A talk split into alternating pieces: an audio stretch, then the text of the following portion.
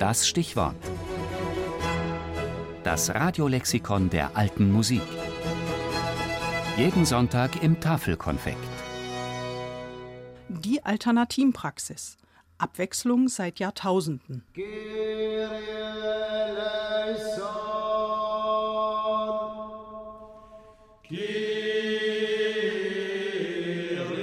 Alternativ, das ist lateinisch und heißt abwechselnd.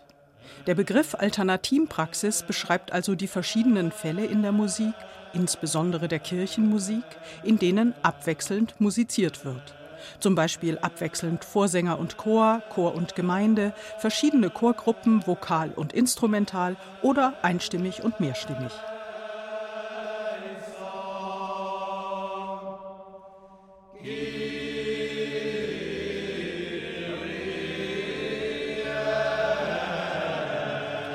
Historisch geht diese Praxis bis in die Frühzeit des Christentums zurück. Man nimmt an, dass sie sich im Abendland bereits um das Jahr 400 herum etablierte, nach dem Vorbild des im Osten schon viel länger gebräuchlichen antiphonalen Wechselgesangs von Psalmen. Im Laufe der Zeit wandte man diese Praxis auch auf die Teile des Messordinariums an. Und mit der Entwicklung der Mehrstimmigkeit wurde es mehr und mehr Usus, auf einen oder zwei einstimmige Verse einen Polyphonen folgen zu lassen. Ein Meister dieses Modells war beispielsweise Heinrich Isaak um 1600, von dem mehr als 20 solcher Messkompositionen überliefert sind. Eine wichtige Rolle in der alternativen Praxis spielte bereits im 14. Jahrhundert auch die Orgel. Nachdem schon auf dem Konzil von Vienne 1311 und 1312 beklagt wurde, dass man in vielen polyphonen Kompositionen den Text nicht verstünde, ging man vielerorts dazu über, einen Teil der Gesänge einstimmig vom Chor singen zu lassen, wozu die Orgel mehrstimmige sogenannte Versette beitrug.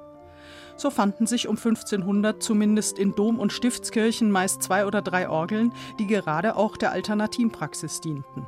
Wobei es übrigens durchaus üblich war, auch einstimmige Choralmelodien auf der Orgel zu spielen, sei es im Wechsel mit mehrstimmigen Orgelstücken oder mit einem Chor.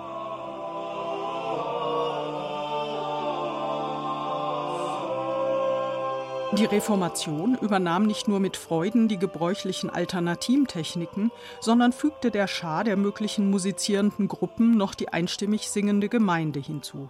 Die zahlreichen Motetten über einen Cantus Firmus, beispielsweise von Johann Walter, oder die vielen Orgelchoräle von Samuel Scheidt bis hin zu Bach, die zwischen dem 16. und dem frühen 18. Jahrhundert entstanden, waren also Teil dieses abwechselnden Musizierens.